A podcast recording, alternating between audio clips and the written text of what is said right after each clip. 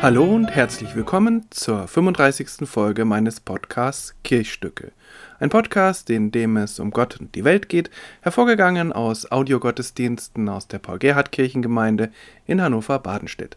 Mein Name ist Manuel Kronast und ich bin Pastor dieser Kirchengemeinde. Manchmal ist es spannend zu sehen, zu beobachten, welche Lieder in der Konfirmandenarbeit, in der Jugendarbeit gerade so dran sind, welche gerne gesungen werden. Das hat dann manchmal überhaupt gar nichts mit dem sonstigen Musikgeschmack der Konfis oder der Jugendlichen zu tun und in vielen Fällen sind die Lieder älter als die Konfis oder die Jugendlichen selbst.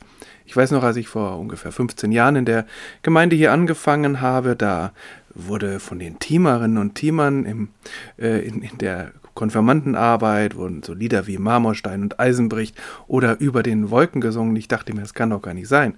Das sind doch schon Oldies. Das sind Lieder, die ich selbst als Oldies bezeichnen würde. Aber Offensichtlich trafen sie mit diesen Liedern einen Nerv, vielleicht auch deswegen, weil es eben ältere Lieder waren, die schon angereichert waren mit ganz vielen Erfahrungen, vielleicht auch der Eltern, der Eltern, der Konfis, den Eltern, der Teamerinnen und Teamer.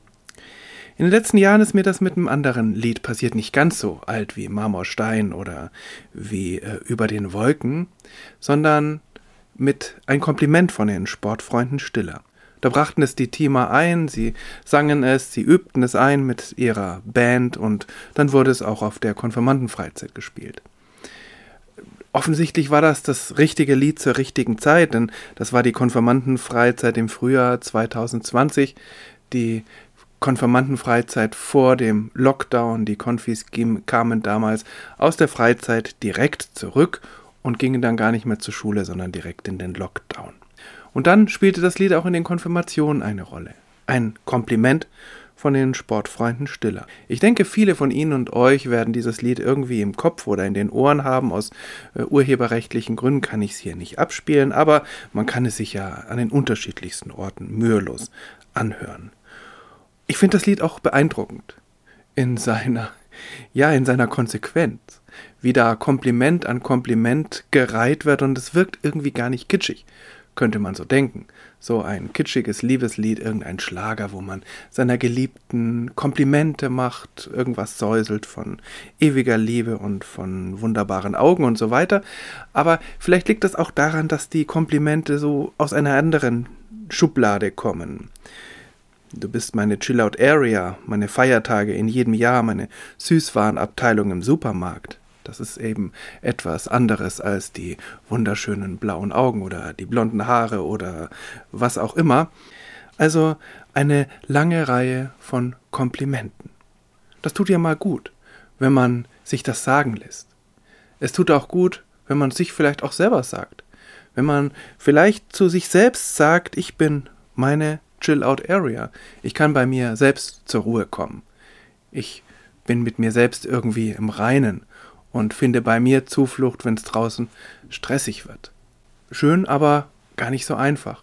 Denn wir haben oder viele Menschen haben, das ist gesellschaftlich bedingt, auch so eine Art ähm, Notbremse oder auch eine Art Sicherung dagegen eingebaut, sich selbst zu viele Komplimente zu machen. Besonders sich selbst. Eigenlob stinkt, wird dann immer wieder gesagt. Und sich dann hinzustellen, ja, ich bin genial, ich bin etwas Wunderbares, ich bin das Größte für mich selbst, das ist ja, das ist manchmal gar nicht so einfach.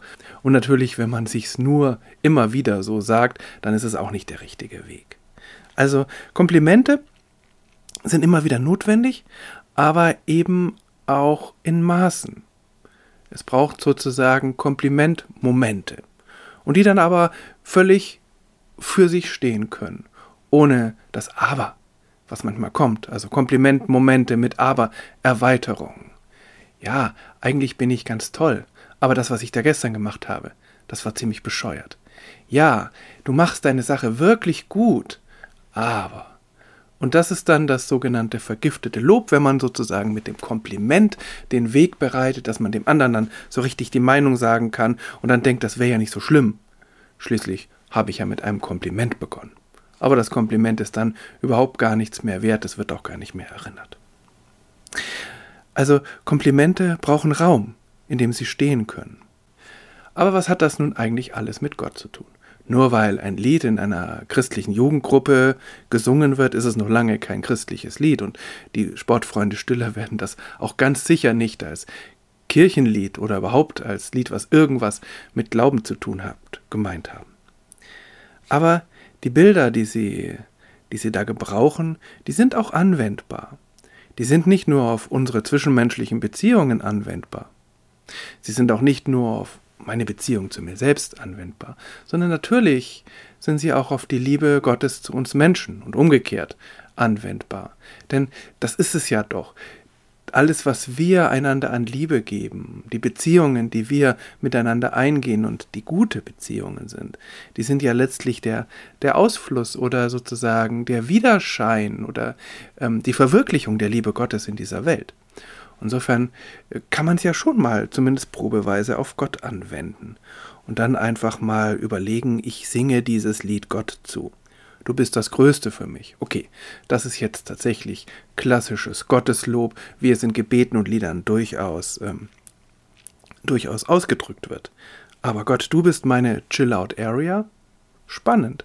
Aber eigentlich bedeutet das ja gar nichts anderes als Du bereitest vor mir einen Tisch im Angesicht meiner Feinde, du salbest mein Haupt mit Öl und schenkest mir voll ein. Psalm 23, die Chill-Out-Area in der biblischen Version.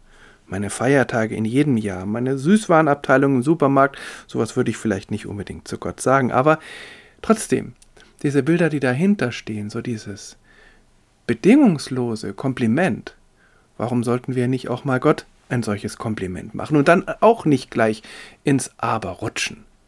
Gott, du bist wunderbar und groß, aber schau doch mal, was aus deiner Welt geworden ist. Gott, du bist ewig und allmächtig, aber sieh doch mal, was dort los ist. Greif doch mal ein, tu doch mal was. Warum handelst du nicht? Also auch hier Komplimente, die gut sind, und es tut auch gut, Gott Komplimente zu machen. Zu sagen, Gott, du bist wunderbar, du bist groß, du bist stark, du bist mächtig. Du bist einfühlsam. Du bist da, wenn ich dich brauche. Das tut alles gut, weil das brauchen wir ja auch. Aber zu oft fordert es dann doch das Aber heraus. Aber wie ist das andersrum? Wie ist das von Gott zu uns? Okay, kann man sagen, das ist nun keine Beziehung auf Augenhöhe, da gibt es schon ein gewisses Gefälle, da ist der Schöpfer und das ist das Geschöpf. Und wieso sollte Gott uns Komplimente machen? Und wenn man in die Bibel schaut, merkt man ja, okay, vieles von dem, was Gott da in Richtung der Menschen loslässt, das ist nur wirklich kein Kompliment. Das ist Tadel. Das sind auch manchmal wüste Beschimpfungen.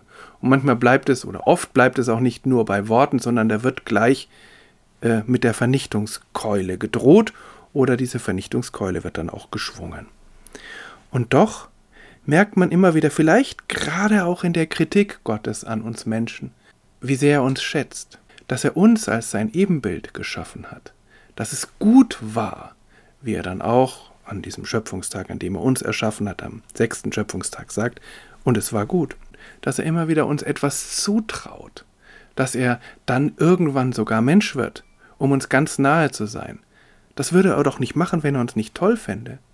Das ist doch alles nicht nur einfach ein Gott, der versucht, von seiner irgendwie missratenen Schöpfung noch zu retten, was zu retten ist, sondern das ist ein Gott, der uns liebt. Und zwar so, wie wir sind. Und der uns dann einfach ein Kompliment macht.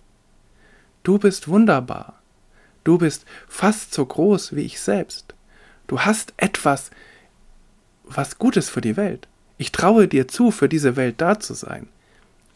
Diese Komplimente macht Gott oft nur zwischen den Zeilen, aber man kann sie herauslesen, auch wenn dann das Aber immer wieder dazwischen kommt es ist spannend, dass wir Menschen dann tatsächlich offensichtlich eher den Tadel Gottes aufschreiben als das Kompliment.